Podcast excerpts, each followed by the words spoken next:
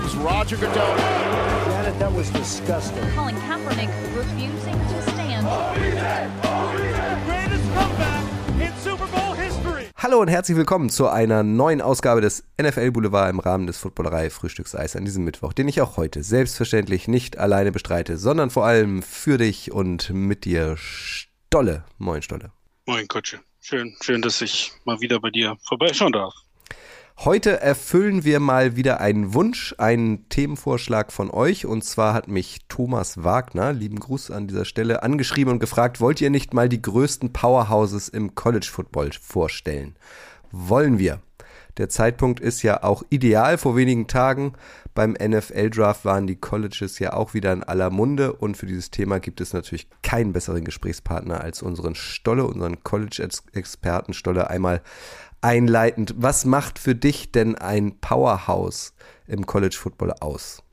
Naja, viele Dinge. Also es fängt damit an, dass es eine, eine große Uni ist. Äh, es fängt damit an, großes Stadion, Ausverkauf, viele Jahre erfolgreich, am besten schon Jahrzehnte erfolgreich. Und da wir, wir haben ja im Vorfeld kurz drüber geredet, ähm, auch das Thema Draft ja noch ganz aktuell ist, habe ich mich so ein bisschen eher in die Richtung konzentriert, welche Powerhouses bringen denn auch entsprechend Power in die NFL, weil das eine ist nicht zwingend immer mit dem anderen gleichzusetzen. Wie ist denn das generell am College? In, in der NFL ist es ja so, dass Mannschaften, sagen wir mal, drei bis maximal fünf Jahre ähm, in der Blüte ihrer Kraft stehen und dann äh, in der Regel aber auch zehn Jahre sich wieder hinten anstellen müssen. Schaffen die großen Colleges im Gegensatz, äh, es im Gegensatz dazu, sich über Jahrzehnte zu halten? Also gibt es Unis, die immer ein Powerhouse sind oder ähm, liegen Stärken und Schwächen da auch so wie in der NFL äh, weit verbreitet? Also ich finde es ja in der NFL erstmal gar nicht so extrem. Also um ganz oben zu stehen, ist der Weg natürlich sehr weit. Ähm, aber ich finde so, die Steelers dieser Welt oder die Patriots oder die Packers, die sind ja nun wirklich schon sehr, sehr, sehr, sehr lange immer bei den Top-Teams. Und das gibt's im College halt auch. Also es gibt Unis, die wirklich seit, keine Ahnung, 20, 30 Jahren ganz vorne mit dabei sind. Ähm, da gibt's viele Gründe für. Ich glaube, was sehr entscheidend war, ist, ist äh, in den 2000ern, wo, wo quasi die Conferences neu gegründet wurden und die, die, die, die dicken Fische noch dicker werden konnten, was sich jetzt ja wieder anbahnt, ähm, was irgendwo cool ist, auf der anderen Seite natürlich auch sehr schade, weil es immer schwieriger wird für, sage ich jetzt mal, mittelklassig und damit meine ich jetzt nicht, das meine ich gar nicht abwertend, aber für mittlere und kleinere Unis äh, wirklich oben dauerhaft mitzuschwimmen, wird verdammt, verdammt schwer. Wenn ich es richtig verstanden habe, korrigiere mich gern, gibt es ähm, so 128 Colleges, die in den wichtigsten Divisions spielen ähm, und auf die man gegangen sein muss als Spieler, um wirklich gute Chancen zu haben, um in der NFL zu landen. Ist das so richtig? Naja, ob man da jetzt hingegangen, also das ist sicherlich gut, wenn du, wenn du äh, auf eine der FBS-Schulen gehst, also quasi die erste Liga in Anführungszeichen, ähm, dann sind deine Chancen auf die NFL sicherlich grundsätzlich größer, weil die Chance größer ist, gesehen zu werden, ne? TV-Rechte und so weiter und so fort. Ähm, schlussendlich kommt aber trotzdem von allen College-Kids, die so jedes Jahr von der Uni abgehen, kommt auch nur ein Prozent in die NFL. Also mittlerweile gibt es aber auch viele Schulen, FCS-Schulen, also in der quasi 1B-Liga, ähm, die auch regelmäßig äh, College-Kids produzieren. Ich glaube, allen voran momentan sicherlich North Dakota State. Ähm, Carson Wentz oder jetzt die Packers-Fans werden mit Christian Watson bedient. Also da gibt's auch kleinere Unis, im Verhältnis gesehen kleinere Unis, die mittlerweile gut, gutes Talent produzieren. Also du musst nicht zwingend bei Alabama sein, um eine Chance auf die NFL zu haben, aber die ist jetzt auch nicht gerade schlecht, wenn du bei Alabama bist. Stolle präsentiert euch gleich äh, so seine Top 4, Top 5 Powerhouses im College Football. Mich würde äh, vorher noch einmal interessieren, Stolle, ähm, wenn ich jetzt ein multi oder ein sehr versprechendes, äh, vielversprechendes Talent im, im Football bin und ich bekomme zum Beispiel zeitgleich Angebote von, weiß ich nicht, Alabama, Clemson, Ohio State und so weiter. Wie läuft dann der Prozess ab? Ähm, wie versuchen die einzelnen Colleges, äh, mich dann von ihrem Weg zu überzeugen? Ist das ein Wettbieten, weil ein Wettbieten kann es ja eigentlich nicht sein, weil äh, bis 2021 zumindest durften College-Spieler ja kein Geld verdienen. Also wie läuft das ab, dieses, dieser interne Kampf um die besten College-Talente Amerikas zwischen den einzelnen Unis? Ja, naja, erstmal haben die, die großen Unis haben natürlich ähm, sehr feste Einzugsgebiete, in denen sich gerade Ohio State glaube ich, auch sehr lokal verankert. Ähm, die sind jetzt nicht zwingend darauf angewiesen, keine Ahnung, in Florida oder Kalifornien, natürlich können sie das, allein aufgrund des Namens und tun sie auch, aber die haben den Vorteil, dass sie schon vor der Haustür recht viele Talente haben. Ähm, das mag bei anderen nicht der Fall sein. Ähm, und dann gibt es bestimmte Abläufe, bestimmte Zeiten, in denen man überhaupt Kontakt mit Spielern aufnehmen darf dann gibt es immer noch Unterschiede. Was ist ein direkter Kontakt? Was ist, in, das ist natürlich in Zeiten von Social Media, in Zeiten von Handy immer komplizierter, immer schwieriger. Aber ein richtig guter Coach, der kriegt es auch hin, ob er es nun selber macht oder nur sagt, dass er es selber macht und es mal hat einen eigenen Angestellten dafür, einfach auch mal unter ein Highlight-Tape von einem Spieler einfach runter zu posten, hey, good job last weekend. Ähm, das sind ja schon die kleinen Dinge, die, die viel Einfluss haben können, ne? bevor es überhaupt zu dem Punkt kommt, dass, dass dann die, die Eltern irgendwelche Briefe bekommen, wo das erste Mal steht, hey, wir würden gern ihr Kind bei uns haben. Dann gibt's die Official Visits, da darfst du also fünf Unis, darfst du tatsächlich dann offiziell auch besuchen. Ähm, als, als Schüler, ähm, da kriegst du dann die große Tour, ne? dann kriegst du die ganze klassische Uni-Tour, du kriegst natürlich die Facilities, die ja mittlerweile, wenn man sich das mal anguckt bei den großen Unis, das ist ja das ist Teil des Ganzen. Das ist eine Werbeveranstaltung. Ja, also ich kann mich, glaube letztes Jahr hat LSU seinen neuen Football-Bereich eröffnet. Das ist völlig irre. Da denkst du, du bist auf einem Raumschiff. Ja? Und wer da nicht beeindruckt ist, sagt, ich möchte her, keine Ahnung. Also das, das spielt auf jeden Fall eine wichtige Rolle mittlerweile. Ähm, ja, und irgendwann musst du dann halt deine Entscheidung treffen.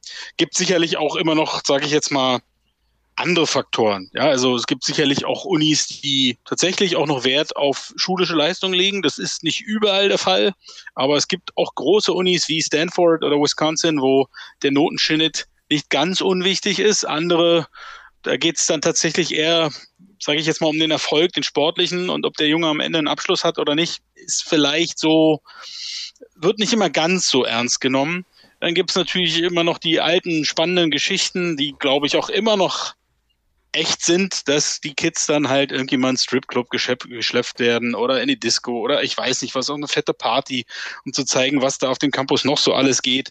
Ähm, also gibt's tausend Sachen und irgendwann musst du dich als, als junger Mann entscheiden, wo du hingehen möchtest. Und das endet ja dann am Signing Day.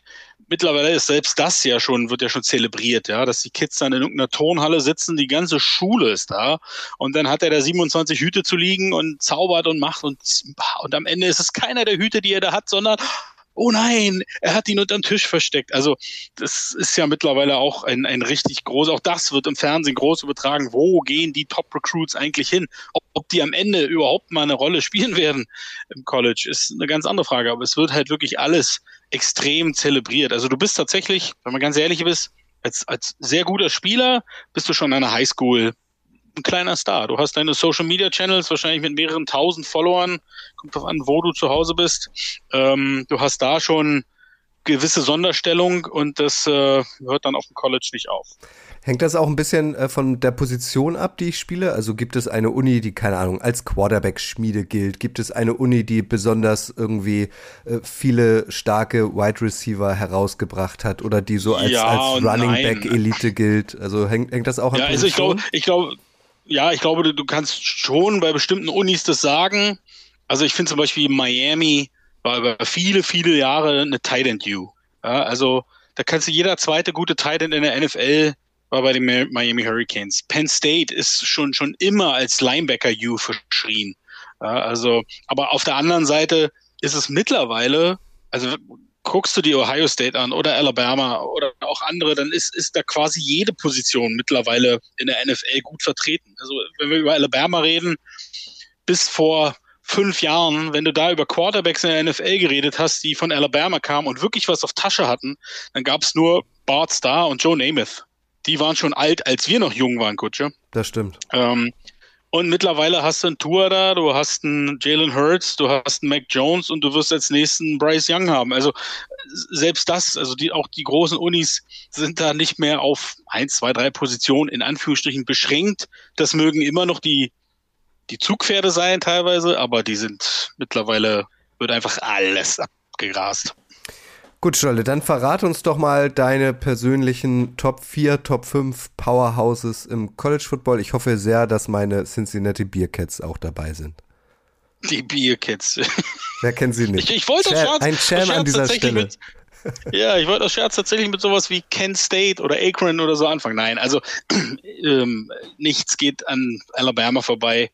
Das ist, das ist einfach Wahnsinn, was Nick Saban, seitdem er 2007 da übernommen hat, äh, nachdem seine, sein Abenteuer NFL ja jetzt nicht so von Erfolg gekrönt war, ne? Ähm, was der da auf die Beine gestellt hat seit 2007, das ist, ich, ich weiß nicht, ob es das je gab und ob es das je wieder geben wird. Ja? Also im College Football gab es schon immer so große Coaches und Dynastien. Äh, keine Ahnung, Woody Hayes, Ohio State oder äh, Knut, no Knut Rockner und Notre Dame und wie sie alle heißen, Joe Paterno, Penn State und, und, und, und, und. Aber ich, Nick Saban, also in der heutigen Zeit, die ja noch so, so viel schnelllebiger ist und so viel auch mehr Möglichkeiten bietet, aber natürlich auch mehr Verantwortung und Risiken und auch mehr Möglichkeiten für jeden anderen, da immer ganz vorne zu sein, sechsmal Champion, National Champion mit Alabama, dazu ja auch noch vorher schon einmal mit LSU gewesen, ähm, das finde ich einfach, einfach beeindruckend. Die haben 74 Spieler aktuell in der NFL, Alabama, davon 26 First Rounder und 21 Spieler, die Second oder Third Round gedraftet wurden. Also 49 Spieler, die wirklich in die NFL geholt wurden, schon mit der Intention, dass sie Starting Material sind, mindestens. Ähm, das ist, das gibt's halt nicht zweimal und das ist ja jedes Jahr. Alabama ist ja auch kein, da gibt's ja auch kein Rebuild.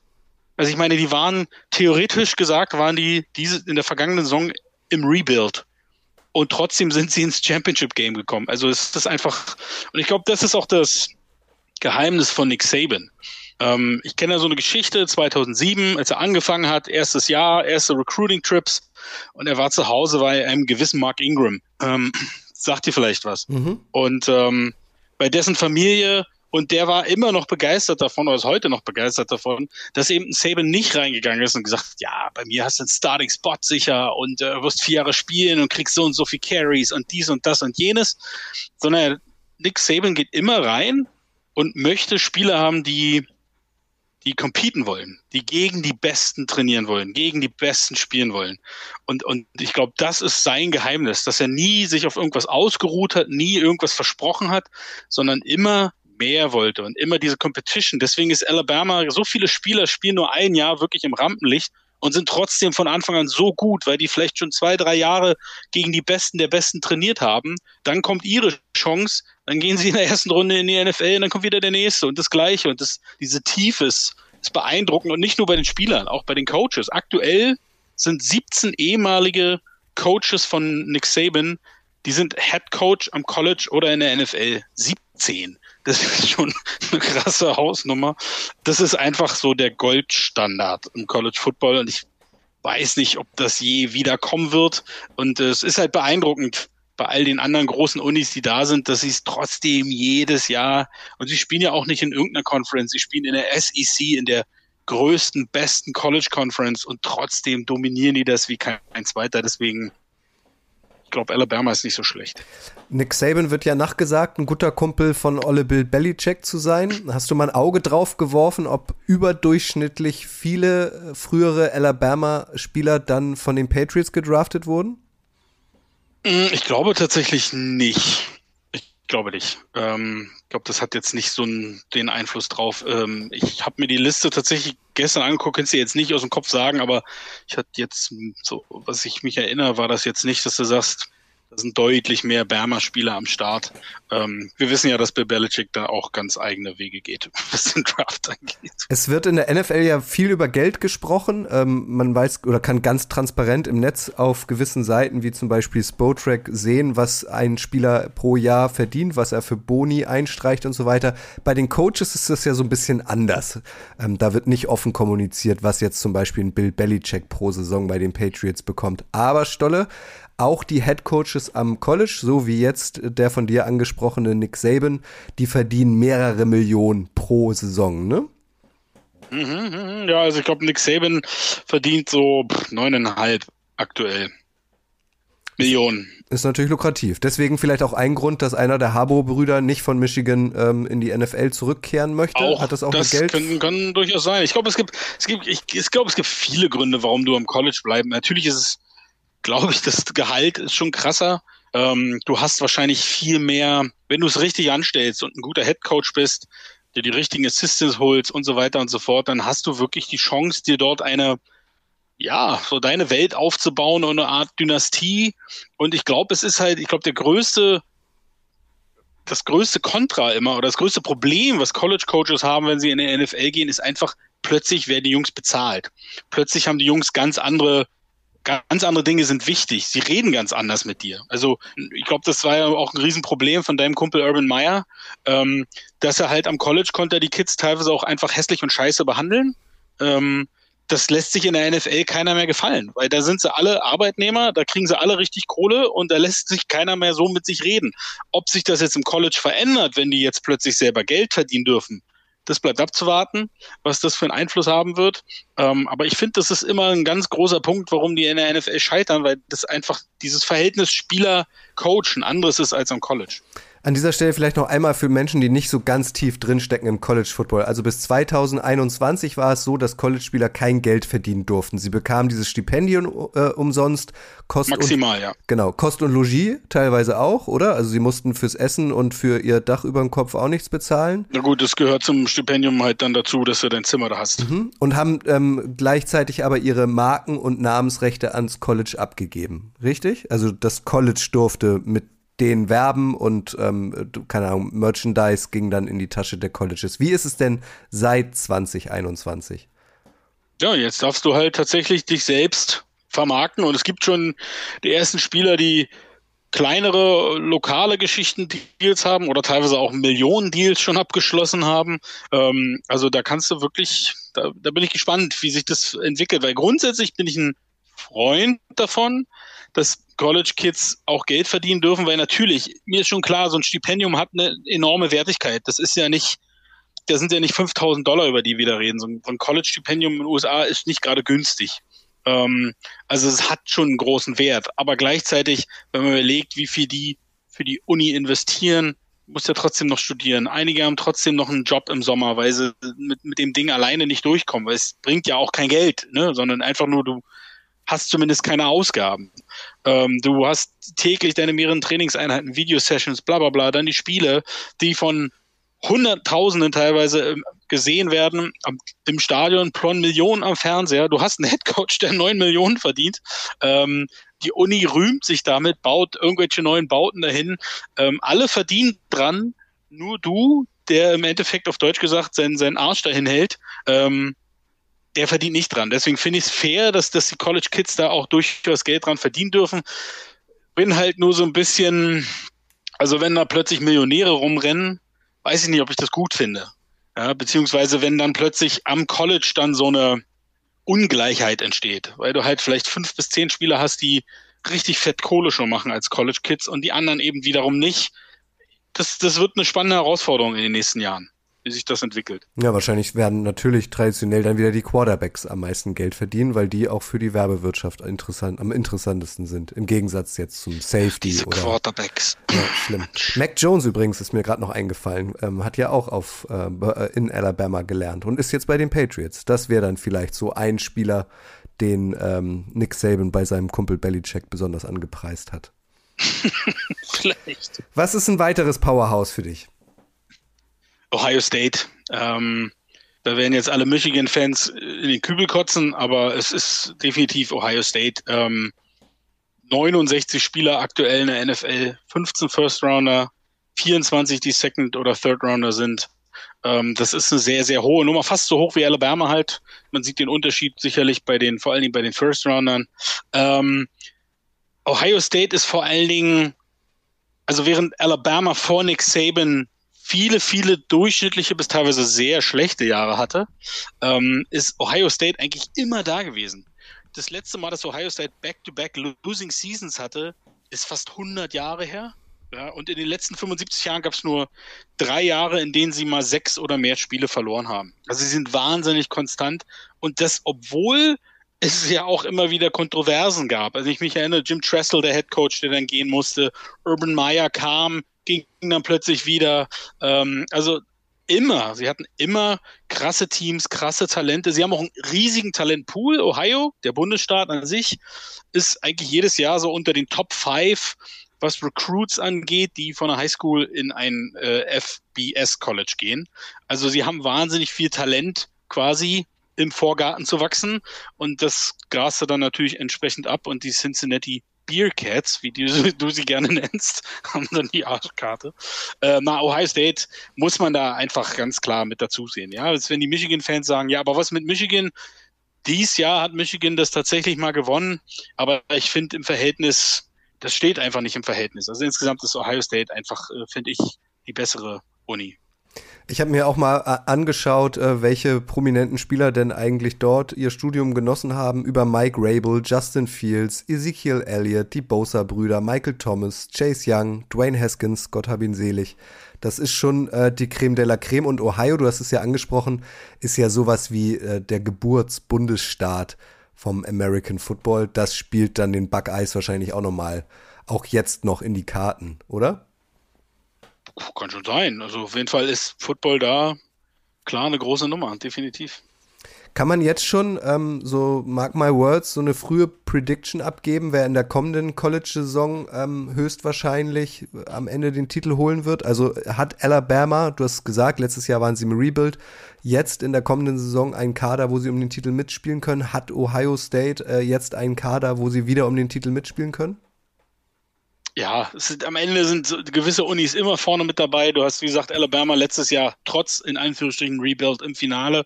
Diese gehen natürlich als der Top-Favorit in die Saison. Ähm, Ohio State genauso. Beide Teams sind sicherlich auch die für alle Draft-Freunde, äh, die die Stand jetzt spannendsten Quarterback-Prospects für den nächsten Draft haben, äh, mit CJ Stroud und äh, Bryce Young. Ähm, dann hast du natürlich Georgia als Titelverteidiger, die unfassbar viel Blut lassen mussten, wenn man es mal so nennen will. 15 Spieler gedraftet. Ähm, da wird es sehr spannend zu sein, ob sie mittlerweile auch in der Lage sind, Lücken so zu, also 15 wirst du nicht eins zu eins füllen können. Das ist schon sehr, sehr viel. Aber trotzdem ist die halt die Frage, ist da mittlerweile auch so ein Talentpool da, der ihnen erlaubt, auch weiterhin ganz vorne mitzuspielen? Oder haben sie jetzt dann doch mal ein Jahr, was ein bisschen, wo sie ein bisschen, äh, ein bisschen schwächer sein werden? Aber das sind sicherlich die, die drei Top-Favoriten, muss man ganz klar sagen, in diesem Jahr. diese, diese Clemson, muss man mal schauen, ob die wieder angreifen. Ich denke mal schon. Diese Anzahl von 15 Spielern im äh, NFL-Draft finde ich auch beeindruckend. Das ist übrigens Rekord. Also noch nie hat ein College mehr Spieler am Stück in die NFL gespült. Sind denn die Bulldogs auch deine Top 3 oder ist es Clemson? Nee, bei mir ist es Clemson. Also ich würde tatsächlich Clemson sagen, ähm, wenn man jetzt über die letzten 100 Jahre geht, wäre Clemson nicht dabei. Ähm, aber wenn man einfach mal schaut, was Clemson geschafft hat, seitdem Dabo Swinney vor 14 Jahren dort Head Coach geworden ist, dann ist das auch eine Dynastie. Ähm, Clemson steht einfach Alabama in fast nichts nach in dieser Zeit. Ähm, wie gesagt, 14 Jahre Head Coach, über 80 Prozent seiner Spiele gewonnen, sechsmal in den College Playoffs gewesen, zweimal National Champion, zweimal im Finale verloren. Ja, und ähm, äh, elf Jahre in Folge, in denen sie mindestens zehn Spiele gewonnen haben. Nur Alabama besser in all diesen Dingen so ungefähr.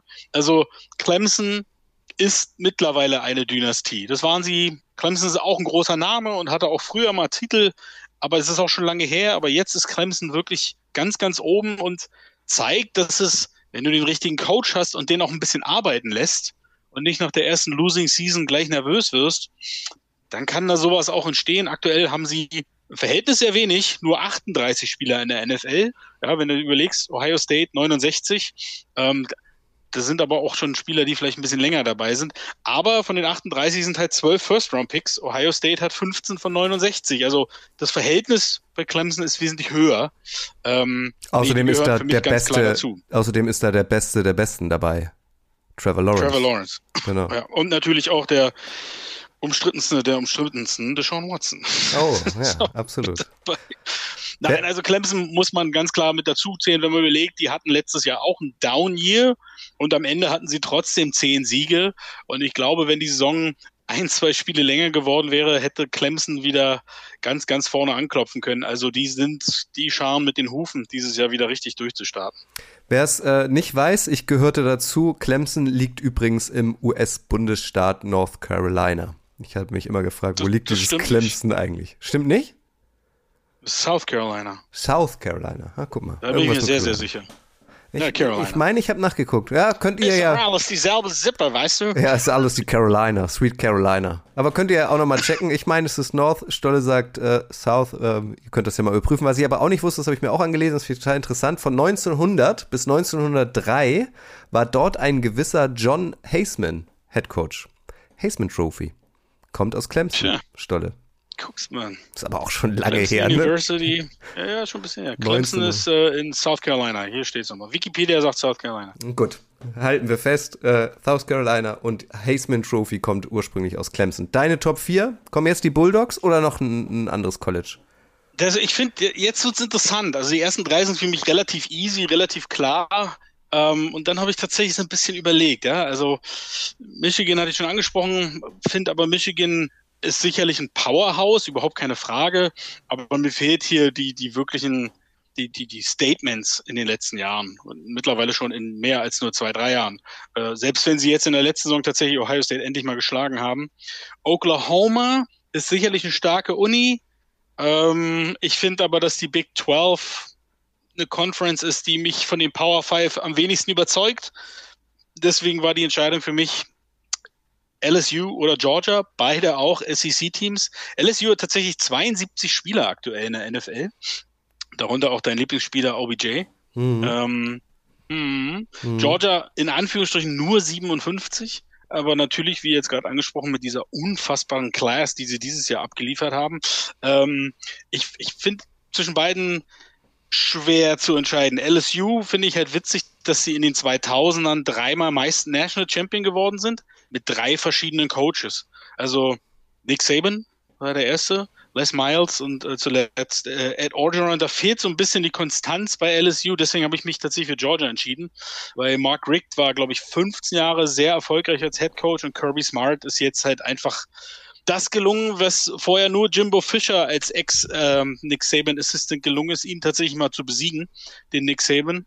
Und äh, das dann auch noch im Spiel der Spieler. Also ich, ich finde, Georgia hat sich in den letzten Jahren wirklich extrem, die waren unter Mark Richt schon sehr, sehr gut immer, aber es fehlte so dieser, hm, dieser letzte Schritt. Aber ich finde, was sie unter Kirby, wie sie sich entwickelt haben, Respekt, deswegen würde ich sie tatsächlich als Top 4 sehen.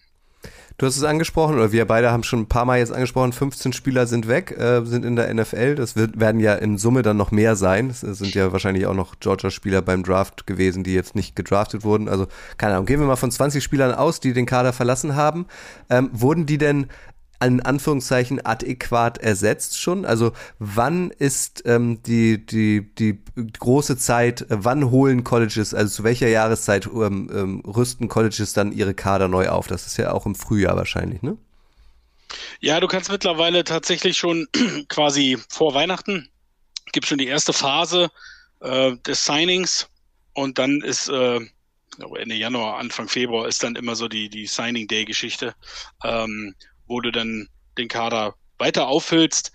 Ähm, ja, das ist eigentlich so der Punkt, wobei man natürlich ganz ehrlich sagen muss, die Jungs, die da unterschreiben, spielen dann selten im ersten Jahr eine große Rolle, wenngleich die Colleges da immer mutiger werden, was, was den Einsatz von True Freshmen angeht. Ähm, aber schlussendlich äh, glaube ich, gerade die größeren äh, sind dann doch äh, recht tief besetzt in ihrem Kader, um jetzt da nicht zwingend auf Freshmen ähm, zurückgreifen zu müssen. Sind College-Kader im Vergleich zu NFL-Kadern äh, personell stärker besetzt? Also NFL sind ja, glaube ich, so 56, die dann den finalen Kader schaffen. Sind College-Kader größer? Ja, kannst du schon mal doppelt so groß haben, ja. Also natürlich ist dann in so einem Kader, die sind nicht, die haben ja nicht alle ein Stipendium. Ähm, da hast du jede Menge Walkouts noch mit dabei und du hast ja dann auch oft schon Spieler, also beziehungsweise Nummern, die doppelt vergeben sind. Ähm, das hast du ja auch im College. Also wenn du dir jetzt die großen Unis anguckst, dann ist bestimmt jedem schon mal aufgefallen, wie viel unendlich viele Spieler da an der Sideline so rumlümmeln. Ähm, also da ist es schon nicht unüblich, dass da 80 bis 100 Leute an der Sideline stehen. Um jetzt nochmal auf meinen Biercats rumzureiten, also für alle, die jetzt äh, die letzte Folge zwischen Stulle und mir im NFL Boulevard nicht verfolgt haben, wir reden über die Cincinnati Bearcats, aber Biercats klingt irgendwie noch besser. Die waren ja so Viel das, die waren ja so das Überraschungsteam im Halbfinale in Anführungszeichen letztes Jahr. Siehst du da jetzt ähm, in der kommenden Saison oder in der übernächsten Saison äh, Colleges, die vielleicht das Potenzial in deinen Augen haben, künftig auch zu den Top 4, Top 5 Powerhouses gezählt zu werden?